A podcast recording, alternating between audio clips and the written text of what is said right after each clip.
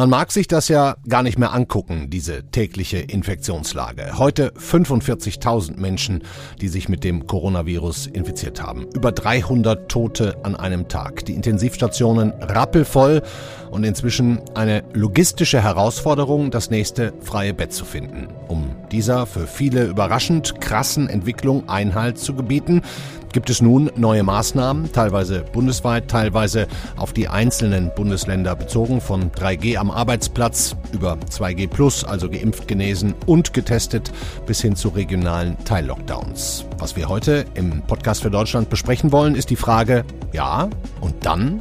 Was, wenn die Maßnahmen irgendwann mal wirken, die Zahlen ein bisschen besser werden und dann wieder gelockert wird? Was, wenn dann die Impfquote so bescheiden bleibt, wie sie heute ist? Verzögern wir dann eigentlich nur die Pandemie und müssen uns schon darauf einstellen, dass wir an einer fünften Welle, vielleicht sogar einer sechsten Welle gar nicht vorbeikommen? Darüber reden wir heute. Natürlich über eine allgemeine Impfpflicht, die eine Lösung sein kann, um endlich, endlich mal einen Endpunkt zu sehen. Über den Begriff Freiheit, rechtlich wie philosophisch. Und am Ende über die Historie der deutschen Impfskepsis. Schön, dass Sie dabei sind an diesem Dienstag. Heute ist der 23. November. Ich bin Andreas Krobock. Ab morgen, Mittwoch, müssen wir in vielen Bundesländern die Konsequenzen tragen, dass die Krankenhäuser zu voll sind, dass die Ansteckungen mehr und mehr werden. Ich will Ihnen da jetzt die Einzelheiten ersparen. Sie kennen den neuen Hospitalisierungsindex, der bestimmt oder den Ländern die Möglichkeit gibt, Maßnahmen zu ergreifen, bis hin zum lokalen oder regionalen Lockdown. Schauen Sie einfach mal auf Faznet. Da finden Sie für Ihr Bundesland und Ihren Kreis sowohl die aktuellen Zahlen als auch die Maßnahmen dagegen. Aber, wie ich schon zu Beginn gesagt habe, was bringen alle Maßnahmen, wenn sie zwar nach ein paar Wochen harter Einschnitte wirken, dann wieder gelockert wird und der Teufelskreis von vorne beginnt. Deswegen fordern inzwischen immer mehr Politiker, Wissenschaftler und Ärzte nicht nur eine berufsbezogene, sondern eine allgemeine Impfpflicht. Die bayerischen und baden-württembergischen Ministerpräsidenten Markus Söder und Winfried Kretschmann haben in einem Gastbeitrag für die FAZ erklärt, warum es ihrer Meinung nach der einzige Weg aus der Pandemie ist. Den Text verlinke ich. Kretschmann sagte Folgendes. Wir halten es einfach für erforderlich, weil wir sonst aus dieser Pandemie einfach nicht rauskommen und fortwährend Freiheitsrechte beschränken müssen. Das hat schwere wirtschaftliche Folgen für unsere Kinder, wenn der Unterricht dann nicht stattfindet. Und deswegen bin ich der Meinung, kommen wir einer, einer allgemeinen Impfpflicht einfach nicht vorbei. Dass mit den aktuellen Maßnahmen nur Zeit gewonnen wird, aber dennoch kein Ende in Sicht ist, schreibt mir auch die Wissenschaftlerin Viola Priesemann. Mit einer weiteren Verschleppung der Pandemie würden wir nur Zeit gewinnen, aber kein Ende herbeiführen. So sagt es auch der Soziologe und das Leopoldina-Mitglied Armin Nassei beim Bayerischen Rundfunk. Wenn Sie das Beispiel Österreich sich ansehen, dann wird diese Diskussion dort ja geführt und es sind schon Entscheidungen getroffen worden. Das heißt, die Impfpflicht wird eigentlich dann erst in zwei Monaten oder drei Monaten eingeführt. Das ist ja nicht etwas, was man von jetzt auf gleich machen kann. Das ist sozusagen eher Zukunftsmusik. Die Frage ist, wie wir mit der jetzigen Situation umgehen, weil alle Maßnahmen, die jetzt ergriffen werden, werden die, ähm, die jetzige Welle, mit der wir zu tun haben, äh, kaum stoppen können. Das heißt, das Schwierigste steht uns noch bevor. Wer jetzt über Impfpflicht redet, redet eigentlich darüber, die fünfte Welle vermeiden zu wollen, beziehungsweise im Frühjahr dann in eine Situation zu kommen, kommen, in dem diese Pandemie endemisch wird. Weniger weitsichtig, warum auch immer, ist der noch Gesundheitsminister Jens Spahn. Der wurde heute Morgen im Deutschlandfunk genau danach gefragt und sagte Folgendes. Sie löst unser akutes aktuelles Problem nicht. Wir brechen diese Welle ja nicht mit einer verpflichtenden Impfung. Äh, die käme viel zu spät, die Wirkung. Wir müssen jetzt Kontakte reduzieren, entschlossen staatlich handeln. Äh, deswegen weiß ich nicht, ob alle Kraft, die wir haben, gerade in dieser Debatte zum jetzigen Zeitpunkt richtig konzentriert ist. Spahn will also weiterhin nur, wenn auch wieder mal zu spät, Wellen brechen. Und was danach passiert? Hm, das scheint für ihn jedenfalls nicht so elementar kurzfristige Reaktionen, also weiterhin langfristige Strategien, hatten wir in der Pandemie noch nicht. Wie es ein Kollege heute Morgen so schön und traurig gleichzeitig gesagt hat, die einzigen beiden Dinge, die in der Pandemie bisher geholfen haben, Frühling und Sommer.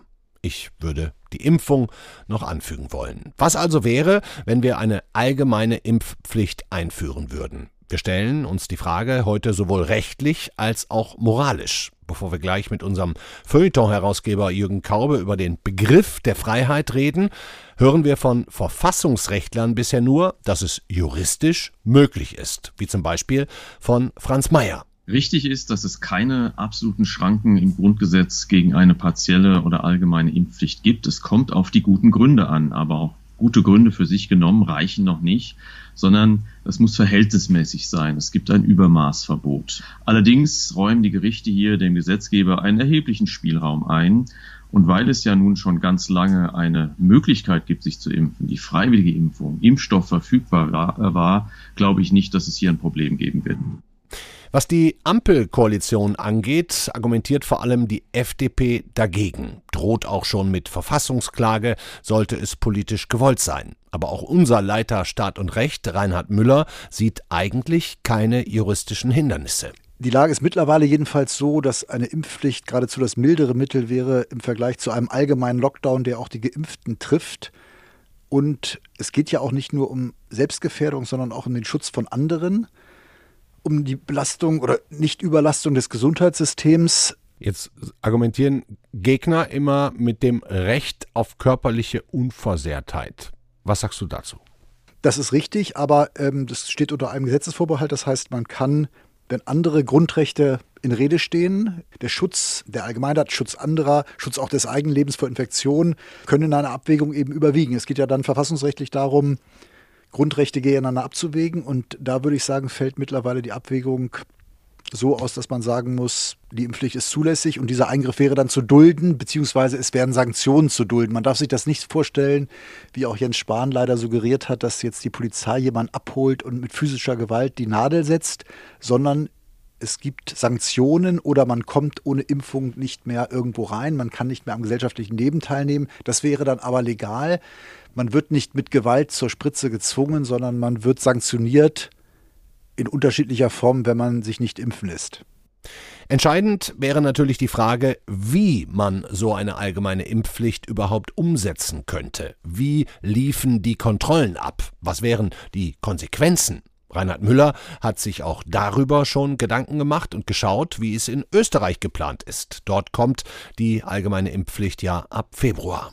Geplant ist wohl, dass man eine Einladung zum Impfen bekommt, einen Impftermin, den man dann wahrnehmen muss. Wenn man ihn nicht wahrnimmt oder vielleicht mehrfach nicht wahrnimmt, wird einem ein Bußgeld in nicht unbeträchtlicher Höhe, die Rede war wohl von 3600 Euro, auferlegt. Das heißt, es ist gekoppelt mit einer Einladung und dann hat man eben auch einen Namen oder weiß, an wen sich die Sanktion richtet. Und das wird das tat interessant sein und die spannende Frage auch in Deutschland, wenn das denn so kommt, wie wird das umgesetzt? Heute ist ja schon gesagt worden, die Impfpflicht für die Bundeswehrsoldaten kommt. Da ist es relativ einfach, weil ich habe die Soldaten, die haben eine Dienstpflicht, die müssen auch Impfungen dulden. Und die Frage wird natürlich bei einer allgemeinen Impfpflicht in der Tat sein, wie macht man es oder macht man es doch eher indirekt, dass man äh, über die Arbeitgeber, über die öffentlichen Verkehrsmittel und so weiter so starke Schranken und Kontrollen errichtet, dass man faktisch, wenn man nicht als Eremit leben will, sich impfen lassen muss, um am gesellschaftlichen, beruflichen Leben teilzunehmen. Oder eben, klar, das Angebot an alle verschickt und dann eben sagt, wer es nicht annimmt, der wird mit einer Sanktion belegt.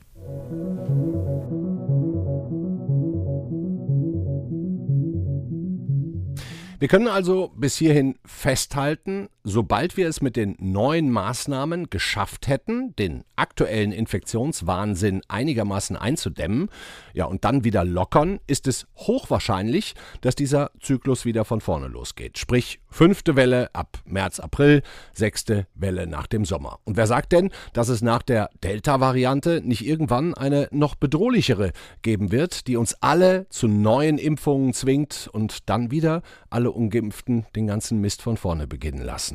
Es gibt also durchaus gute Argumente, über eine allgemeine Impfpflicht nachzudenken. Rechtlich wäre das zwar nicht einfach, aber möglich, wie wir gerade gehört haben. Aber wenn wir jetzt mal abseits aller Gesetze und Vorschriften über den Begriff Freiheit nachdenken, der ja oft diskutiert wird im Moment und der vor allem von Impfgegnern immer ins Feld geführt wird, dann würde mich mal interessieren, was Freiheit eigentlich bedeutet oder bedeuten kann, soll, muss. Dazu habe ich mir unseren Herausgeber des Feuilletons eingeladen. Ich bin sehr gespannt und sage Hallo Jürgen Kaube. Hallo. Herr Kaube, ich muss zu meiner Schande gestehen, dass ich mich in der Philosophie nicht so gut auskenne. Deswegen vielleicht mal die Frage vorweg. Gibt es überhaupt einen Begriff der Freiheit, der jenseits von Gesetzen liegt, also so eine Art Überbedeutung von Freiheit? Na, es gab jahrhundertelang die Vorstellung, dass Freiheit so eine Art Naturausstattung des Menschen ist. Also praktisch vor aller Gesellschaft, bevor es den Staat gibt, sind die Menschen von Natur aus frei. Das war natürlich ein sehr, wie soll ich sagen, stilisiertes Bild. Äh, denn, wie der Philosoph Hobbes im 17. Jahrhundert gesagt hat, äh, wenn man überhaupt sich einen Naturzustand vorstellen möchte, aus dem man sozusagen alle gesellschaftlichen Institutionen herauskürzt, äh, dann war das sicherlich ein Zustand äh, eines sehr miserablen Lebens, ähm, in dem die Menschen, wie Hobbes sagte, einander vor allem als Feinde begegnen, als Konkurrenten um knappe Ressourcen. Ähm, und, und das würde man sicherlich nicht als ein Paradies der Freiheit bezeichnen.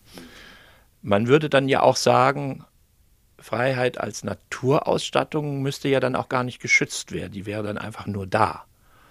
Und auch das ist eben ein Irrtum. Freiheit ist sicherlich eine sozial äh, vereinbarte Beschreibung des Menschen. Äh, und das liegt unter anderem daran, dass die Freiheiten der einen die Risiken der anderen sind. Deswegen also darf ich keine Waffen tragen oder benutzen. Nicht ja, oder, oder, mit 100 oder, durch die Innenstadt rasen. Bestimmt, Sie müssen einen Führerschein machen, um überhaupt äh, in ein, äh, legal in ein Gefährt hinein zu kommen. Aber sie dürfen auch nicht bauen, wie sie wollen. Sie dürfen auch nicht äh, kochen, wie sie wollen. Äh, alles Mögliche äh, wird definiert als äh, Freiheitsbereich. Und zwar als Bereich eingeschränkter Freiheit.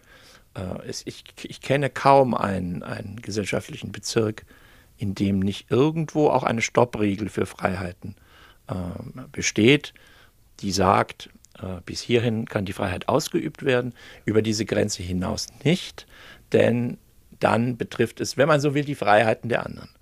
Jetzt heißt es ja auch oft zitiert, ich habe auch solche Leserbriefe bekommen, Freiheit ist die Freiheit der Andersdenkenden. Haben Sie auch gerade schon so ein bisschen reingespielt. Das heißt ja im Prinzip, andere Meinungen, sofern sie nicht in der Konsequenz Gesetze überschreiten, sind erstmal zu respektieren. Auch wenn es Rosa Luxemburg, die, die Urheberin des Zitats, sicher nicht die toleranteste Demokratin war, kann man ja auch noch dazu sagen.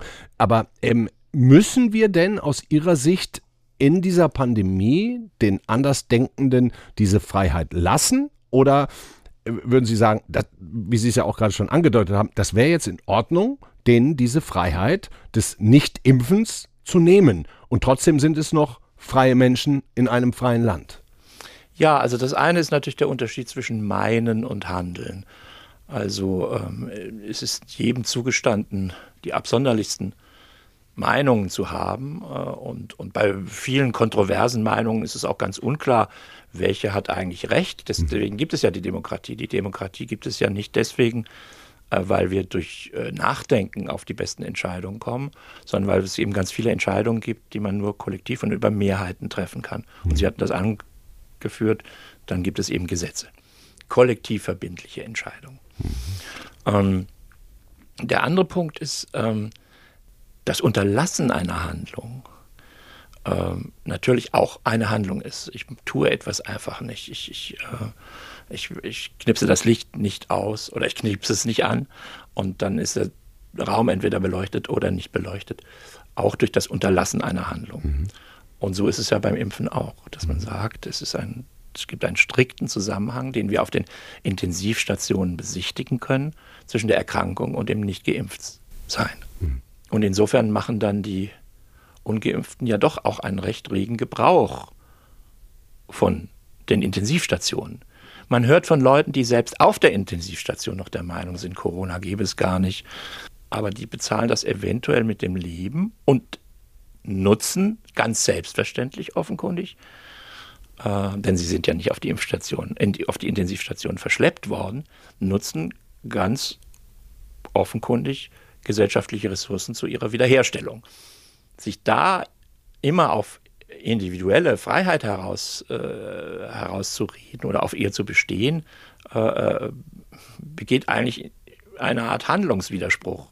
Weil was würden denn diese Personen sagen, wenn man ihren Anspruch auf Individualität so ernst nehmen würde, dass man sagt, dann gibt es auch keine Behandlung. Denn die Behandlung ist selber eine sozial verbürgte, eine durch Krankenkassenbeiträge und. und äh, Boris Palmer hat das ja so ähnlich argumentiert jetzt kürzlich. Ne? Hat er gesagt, dann, wenn ihr euch nicht impfen lassen wollt, dann unterschreibt bitteschön auch, dass ihr dann nicht behandelt werden. Das ist, man würde das in der ökonomischen Theorie, würde man das ein Trittbrettfahrerverhalten nennen. Also ich besteige den Bus, mhm. aber ich bezahle nicht. Und, ähm, und, und das ist, wenn man so will, in einer solchen Krisenlage, die wir ja im Augenblick haben oder auf die wir zumindest scharf zulaufen, äh, ist das natürlich eine sehr luxuriöse Position und, und, und letztlich, glaube ich, eine, eine in, in sich widersprüchliche. Mhm. Das, das heißt, wir haben die rechtlichen Möglichkeiten, das zu tun. Sie sagen jetzt rein moralisch in der Gesamtverantwortung für unser Land, Einigkeit, Recht, Freiheit, wäre es auch in Ordnung. Bliebe ja dann nur noch die ganz große Frage am Ende, wie würde man sozusagen die allgemeine Pflicht umsetzen ne? in der in Das der ist in der Tat ein, eine große Frage, denn es, es sind ja sehr beträchtliche Zahlen, äh, die. Ich glaube, 13, über 13 Millionen sind es. Ja, und äh, das ist also nicht mit Verweis auf Impfpflicht bei Masern äh, schon gelöst, das Problem, weil das eben doch deutlich geringere, also um Größenordnung geringere Zahlen sind. Aber ich würde jetzt mal so etwas salopp sagen, ähm, die Konflikte zu scheuen bei einer so dramatischen Situation, ähm, fände ich eigentlich ein bisschen unrepublikanisch und ein bisschen unpatriotisch. Also ich meine, Politik kann ja nicht nur die Verwaltung des Konsenses sein und wenn der Konsens nicht 100 Prozent ist, äh, sich dann auf irgendwelche Ausweichbewegungen einzulassen, sondern wenn es dramatisch ist, und es scheint ja so zu sein, äh, dann müsste eigentlich auch eine gewisse Konfliktbereitschaft damit einhergehen. Aber wir haben jetzt doch eine ganze Zeit verstreichen lassen, indem wir immer gesagt haben, ja, Impfpflicht, nicht mal Impfpflicht durch die Hintertür, 2G, ah, eigentlich geht das nicht. Das ist ja eigentlich auch eine Art Nötigung oder, oder die Leute in irgendwas hinein komplementieren. Äh, ähm, ich meine, wenn man sich darauf verlassen will, dass alle einsichtig sind, dann wird man es in jedem gesellschaftlichen Punkt sehr schwer haben, denn es sind nie alle einsichtig. Oft macht das nichts, weil die Entscheidungen nicht so dramatischer Natur sind. Ähm, aber wenn sie dramatischer Natur sind, dann ist es natürlich umso wichtiger, den Gesichtspunkt des Schutzes der Mehrheit, der Gesundheitsversorgung besonders zu betonen und auch eben den Gesichtspunkt der Freiheit derjenigen, äh, die gerne ihre, ihre Geschäfte offen halten möchten, die gerne Fußball spielen möchten, die gerne ins Kino möchten. Diese Freiheiten werden ja auch alle unterdrückt äh, oder, oder ein, stark eingeschränkt. Wenn man jetzt einfach sagt, wir leben mit denen, wir müssen damit leben, dass äh, 13 Millionen ähm, aus den verschiedensten Gründen uneinsichtig sind. Also Sie würden sagen, ganz kurze Antwort zum Schluss, aus moralischer Sicht, Impfpflicht ginge in Ordnung. Also mir, ich habe noch kein Argument gehört, das wirklich äh, dagegen spricht, außer eben diesem, wie soll ich sagen, ähm, diesem etwas kleinformatigen Argument, ich will das nicht. Mhm. Zusammenleben ist immer Eingeständnis von, ich will das nicht, aber ich muss es trotzdem tun, äh, weil eine Mehrheit äh, möchte das. Der Rest sind verfassungsmäßige Garantien, da kann man ja dann klagen, das führt dann auf die Frage der, der Gerichte zurück und da, wie gesagt, bekommt man im Augenblick Signale, dass das nicht aussichtslos ist, vor Gericht eine solche Impfpflicht einzuführen. Und wenn das so ist, dann haben wir keine Instanz mehr. Es gibt jetzt nicht die Möglichkeit zu sagen, ja, und dann kommt wieder das Individuum und sagt, ja, aber ich will es trotzdem nicht. Äh, ich meine, diese Art von des Unterlaufens äh, von äh, gesellschaftlicher Folgenabschätzung des individuellen Handelns ist, glaube ich, nicht, nicht legitim. Dankeschön, Jürgen Kaube. Sehr gerne.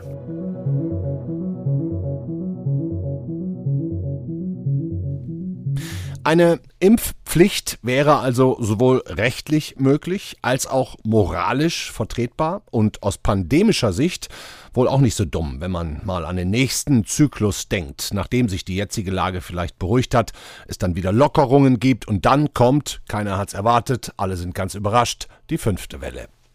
Was Sie gerade nicht mehr gehört haben, Jürgen Kaube meinte noch beim Verlassen des Studios, ihn würde ja mal interessieren, warum die Bayern, auch die Schweizer und Österreicher so stur sind und diesen Peaks einfach nicht wollen. Diese Frage können wir uns jetzt vielleicht beantworten lassen, und zwar vom Historiker Malte Thiessen, der dazu und auch zur Impfgeschichte ganz allgemein forscht und geforscht hat. Der ist jetzt bei uns. Hallo, Herr Thiessen. Hallo, moin, moin. Warum sind denn die Bayern, auch die Sachsen, die Süddeutschen, die Österreicher, Schweizer, warum sind die denn in geringer Zahl nur bereit, diese ja doch nachweislich nur hilfreiche, ob persönlich oder für die Gemeinschaft, diese Impfung über sich ergehen zu lassen? Also äh, in der Tat gibt es da historische Wurzeln, die ganz spannend sind. Ähm, das hat zum einen damit zu tun, dass das Impfen, äh, dass es beim Impfen eigentlich nie nur um den Peaks für den Einzelnen geht, sondern immer um ganz Grundsätzliches, um Selbstbilder und Weltbilder. Und das äh, fängt schon im 19. Jahrhundert an. Da geht es beim Impfen natürlich auch immer um die Frage, ähm, ist das eigentlich so sinnvoll für meinen Körper oder welche Nebenwirkungen hat man? Das ist das eine. Oder auch, ist es nicht eigentlich etwas Unnatürliches, was die natürliche Immunisierung des Körpers, die natürliche Reifung des Körpers verhindert? Und das ist eine Bewegung, die dann nachher als Lebensreformbewegung äh, bekannt wird oder in der Naturheilkunde. waren das? Genau, die Lebensreformer. Die Naturheilkunde, die Homöopathie, die insbesondere im, in Süddeutschland sehr starken Zuspruch Sind das die, hat. Entschuldigung, wenn ich zwischenfrage, sind das so die Ja. Vorgänger der Esoteriker oder wie habe ich das? Genau, das- also in Ah, der Tat äh, ist das ein großes Sammelbecken für eine Gruppe, in der Esoteriker, Anthroposophen, Naturheilkundler ähm, äh, sich versammeln und eben auch sehr harte Impfgegner, Hm. die dann tatsächlich gegen die Impfung wettern, weil das Impfen natürlich ein wunderbares Beispiel ist für die, ja, für die Widrigkeiten der Moderne, für die Schattenseiten, gegen die man dann ankämpfen will. Und diese Bewegung hat einen ganz starken äh, Rückhalt ähm, tatsächlich im, im Stuttgarter Raum und im Dresdner Raum. Ah, Noch in den 20er Jahren spricht man im Reichsgesundheitsrat immer von den beiden Hotspots, also Hotspots sagen die nicht, aber von den beiden.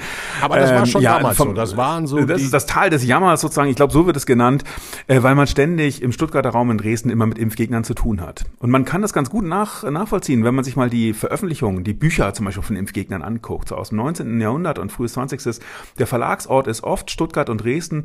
Da ist tatsächlich ähm, äh, so ein Sammelbecken dann für sehr scharfe Impfkritik. Vielleicht noch ein zweiter Punkt. Also ähm, was es, worum es beim Impfen auch immer geht, ist tatsächlich, ähm, es geht es um das Verhältnis des Einzelnen zum Staat und um Vertrauen Ja. in staatliche Einrichtungen.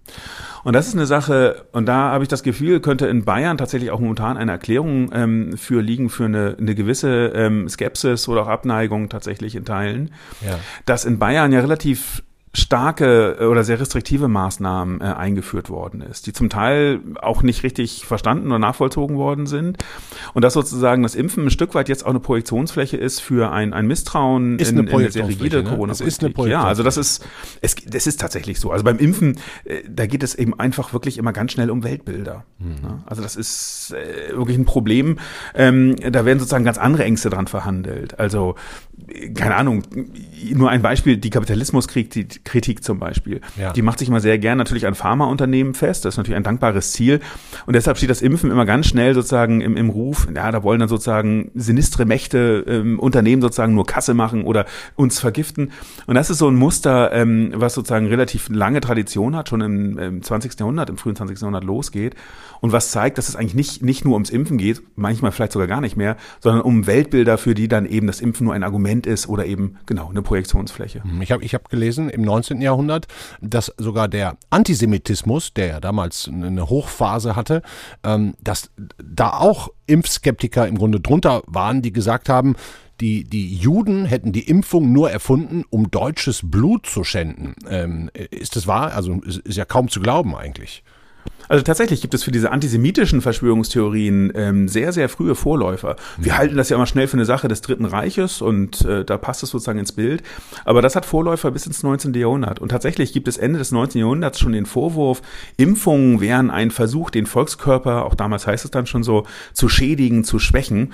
Also die antisemitische Verschwörungstheorie spielt da auch eine Rolle. Das bekommt natürlich dann im Dritten Reich äh, extrem Oberwasser. Da ähm, wird dann im, im äh, Hetzblatt der Stürmer von Julius Streicher dann auch vor der jüdischen Rassenschande ähm, ähm, gesprochen, wenn man, wenn man das Impfen kritisieren will. Aber das hat tatsächlich lange Vorläufer, diese antisemitische Linie, schon im 19. Jahrhundert. Krass. Die, also die historische, Historie des deutschen Impfgegnertums, die ist, wie wir jetzt hören, ziemlich alt. Ich, ich habe gelesen, 1874 war es. Da gab es das Reichsimpfgesetz gegen Pocken für Kinder. Da stand dann im Handbuch die Frau als, als Hausärztin, also scheint mir auch aus dieser Lebensreformer-Ecke zu kommen. Ähm, Zitat, wer es vermag, der verlasse Deutschland, bis die Kinder erwachsen sind. Also, ja. Das können wir tatsächlich beobachten. Es gibt so einen gewissen Impftourismus. Ähm, übrigens nachher auch aus Frankreich wieder zurück, als da die Restriktionen stärker sind, ähm, dass tatsächlich Eltern zum Teil versuchen, ihre Eltern dann von der Impfpflicht sozusagen das, das zu umgehen. Mhm. Ähm, die, aber diese Debatte um die Impfpflicht 1874, die ist extrem spannend, weil wir da tatsächlich Argumente ähm, hören, die wir also wirklich eins zu eins sozusagen aus der Gegenwart kennen. Sagen Auch da geht es um also nur ein Beispiel zum Beispiel äh, die Diskussion um die Grundrechte. Also wir, wir ähm, diskutieren ja heute darum, ähm, ob man sozusagen eine Impfpflicht anordnen kann. Äh, und das ist genau eine Frage, die Ende des 19. Jahrhunderts genauso diskutiert wird, nämlich die Frage, wem gehört eigentlich der Körper? Ist das der Staat oder ist das der Einzelne, der über den Körper bestimmen darf?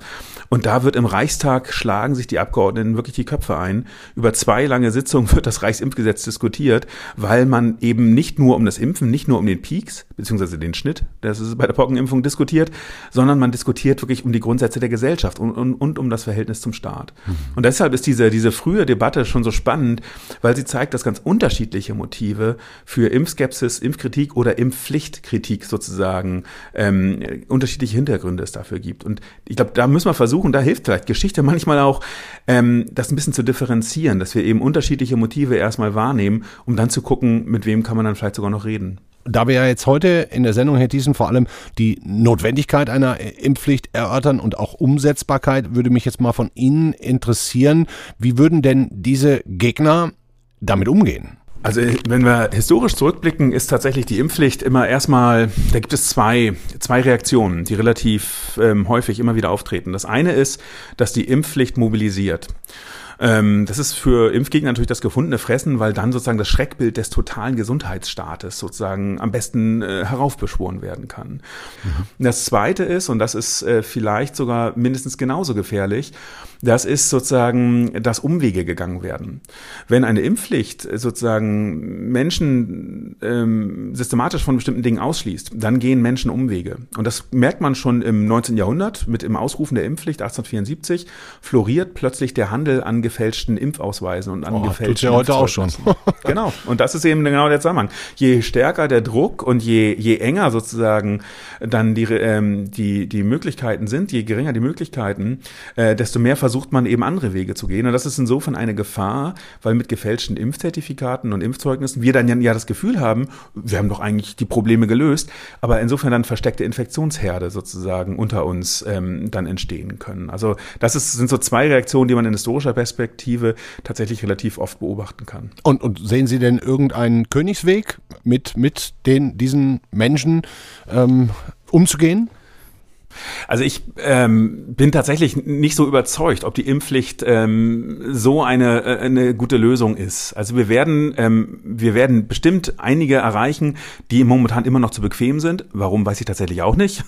ähm, aber die gibt es ja, die werden wir mit einer Impfpflicht erreichen, weil dann einfach sozusagen das staatsbürgerliche Pflichtgefühl dann sozusagen überwiegt. Das ist ja auch gut so. Mhm. Aber den harten Kern an Menschen, die es nicht wollen, die werden wir mit einer Impfpflicht auch nicht überzeugen. Und ich glaube tatsächlich, ähm, dass wir, so schlimm es ist, und so sehr, mich persönlich das zumindest nervt, dass die Impfquote so niedrig ist, dass wir auf Überzeugungsarbeit setzen müssen. Haben wir aber lange versucht, hat nicht so richtig funktioniert. Ja, ich hatte das, also ich habe das Gefühl, da ist noch Luft nach oben. Also ganz am Anfang der Impfkampagne ähm, im Frühjahr 21, da gab es tatsächlich sowas wie so eine so eine Kampagne tatsächlich mit Plakaten, mit mit Spots und mit Aufklärungsmaterial und das ebbte ziemlich schnell ab meiner Wahrnehmung nach. Vielleicht auch, weil die Impfquote ja auch gut nach oben ging, war ja vielleicht doch gar kein Grund. Also mit solchen niedrigschwelligen Angeboten in die breite Öffentlichkeit zu gehen, da ist glaube ich noch Luft nach oben und auch da zeigt die Geschichte übrigens, was für Erfolge das hat die, die Polio-Impfung Anfang der 60er Jahre, da haben manche noch den Slogan im Ohr übrigens. Ähm, wie war wie heißt das noch? Schluck, äh, Schluckimpfung ist süß, Kinderlähmung ist grausam. Ja, ja. Das ist tatsächlich so ein Werbespruch, den tatsächlich heute noch, also jeder zweite, den Sie ansprechen, probieren Sie es mal, kann diesen Spruch tatsächlich noch auswendig. Und das hängt damit zusammen, dass zur Polio-Impfung Anfang der 60er Jahre wird die eingeführt, eine riesen Medienkampagne losläuft. Da gibt es Werbespots zur besten Werbezeit vor der Tagesschau, da gibt es Aufklärungsbroschüren hier noch und nöcher und Plakate überall. Und das scheint mir sozusagen der Maßstab zu sein, den wir mindestens erreichen, wenn nicht übertreffen müssen. Und ich glaube, dass wir damit tatsächlich noch noch, ähm, noch viel mehr sozusagen locken können und davon überzeugen können, wie sinnvoll das Impfen ist. Dankeschön, Malte Thiessen. Danke Ihnen, Herr Krobock. Das war unser FAZ-Podcast für Deutschland an diesem Dienstag, den 23. November. Sie haben es vielleicht an der einen oder anderen Stelle bei mir schon herausgehört. Ich könnte mir eine allgemeine Impfpflicht gut vorstellen. Ich finde es sowohl moralisch gerechtfertigt. Warum sollen wir als Gesamtgesellschaft, als Gemeinschaft, die wir ja wirklich lange, lange Zeit auf viel verzichtet haben und jetzt auch wieder verzichten müssen, warum sollten wir einfach auf ein paar, Entschuldigung, in Anführungszeichen, Spinner Rücksicht nehmen? Ich kapiere es nicht. Sie vielleicht schon, Sie haben vielleicht eine andere Meinung, die respektiere ich natürlich, aber ich glaube, ähm, ein Weg aus der Pandemie herauszufinden, mittelfristig, langfristig, mit klaren Zielen und nicht immer nur kurzfristig zu reagieren, Wellen zu brechen und dann, wie geht's dann weiter? So kann es doch nie weitergehen. Wir stehen doch jetzt schon wieder vor einem Winter, vor einem Weihnachten, das wir uns alle noch vor ein paar Monaten anders ausgemalt. Das war's für heute. Ihnen einen schönen Abend. Bis dahin. Ciao.